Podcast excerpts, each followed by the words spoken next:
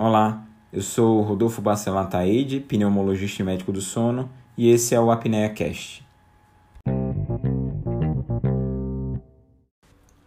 Falemos hoje sobre a melatonina.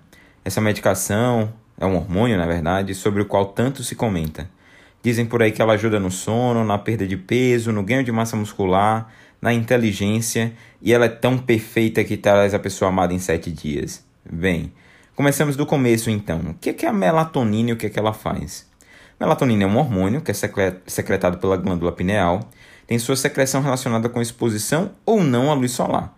O que é que acontece? Em um ambiente claro, a retina, células fotossensíveis da retina, elas captam a luminosidade e esse impulso nervoso vai até a glândula pineal e inibe a liberação da melatonina.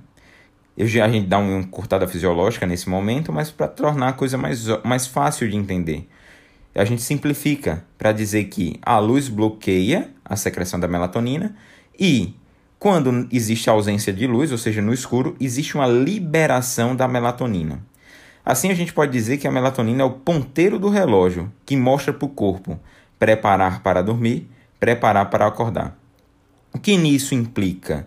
Implica, por exemplo, que a exposição à luz solar é uma coisa extremamente vantajosa para o ser humano. Acordar e se expor à luz do sol faz com que o organismo entenda que o dia começou e assim inibe a secreção da melatonina.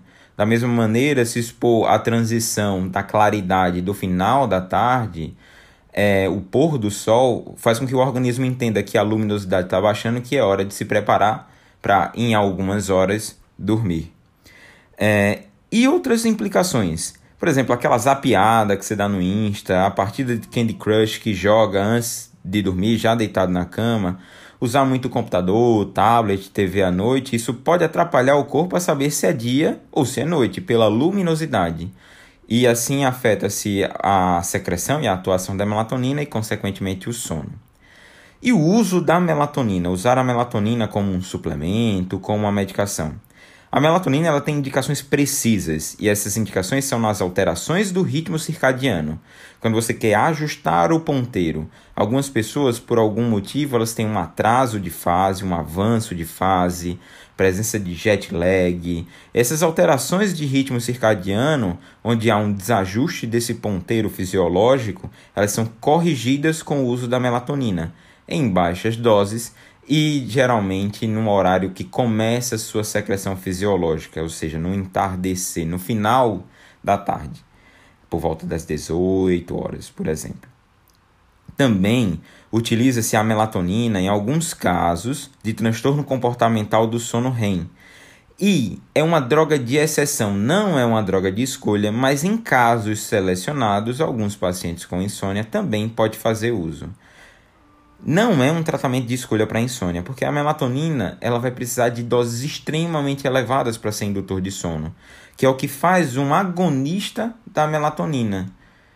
Ele tem uma dose de 80 vezes maior do que a própria melatonina para poder ter um efeito indutor do sono. Ou seja, tomar a melatonina antes de dormir não ajuda. Na verdade, ela pode, inclusive, aquela melatonina próximo da hora de dormir, a depender da dosagem, pode atrapalhar é, o, o efeito de várias situações fisiológicas dentro do corpo, assim como pode não ter efeito nenhum, já que você tem níveis de melatonina circulante.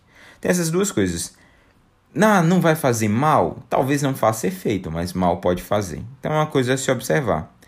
Outra coisa é que a melatonina ela também regula alguns sinais que influenciam o equilíbrio energético e ela pode ajudar é, a questão da fome e do gasto calórico. Ela pode ser considerada, então, dentro de um mecanismo antiobesogênico, mas a gente não tem muitos estudos ainda. São necessários mais estudos para afirmar se a melatonina pode ou ser, pode ou não ser indicada a ajudar no controle do apetite e da obesidade.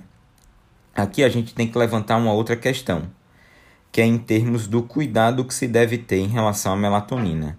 A melatonina no Brasil ela foi liberada até de forma recente para manipulação.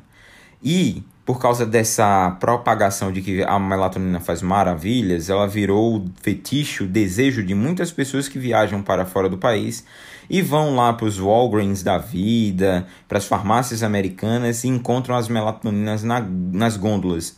onde ela, a melatonina, é vendida como suplemento alimentar. Bem diferente do que acontece na Europa, onde a melatonina é vendida como uma medicação, como ela realmente é. E aí tem que ter muito cuidado. Nem toda melatonina comprada nas gôndolas das farmácias americanas é uma melatonina limpa, apenas o hormônio. Existem casos encontrados da melatonina suja, com a presença de antihistamínicos e até de benzodiazepínicos, que são substâncias da família do Rivotril, do clonazepam, do diazepam, que elas são indutores de sono. E a pessoa toma achando que a melatonina está induzindo o sono, mas na verdade o que acontece é que ela está tomando um remédio para dormir, um indutor do sono, um benzodiazepínico, também um antihistamínico, é indutor do sono, e que essas drogas vão cobrar seus efeitos a longo prazo. O melhor, procurar um profissional especializado, saber se você realmente tem indicação de fazer uso de melatonina, fazer esse acompanhamento especializado. Até porque transtornos de sono podem ter outras condutas que não medicamentosas e até outros medicamentos que são bem mais efetivos. Curtiu? Tem alguma sugestão? Gostaria de tirar alguma dúvida? Não esquece de deixar seu comentário. E aproveita também para seguir as outras redes sociais. Estou no Instagram com o arroba Rodolfo e no Twitter com o arroba RBA Pneumosono. E até o próximo episódio.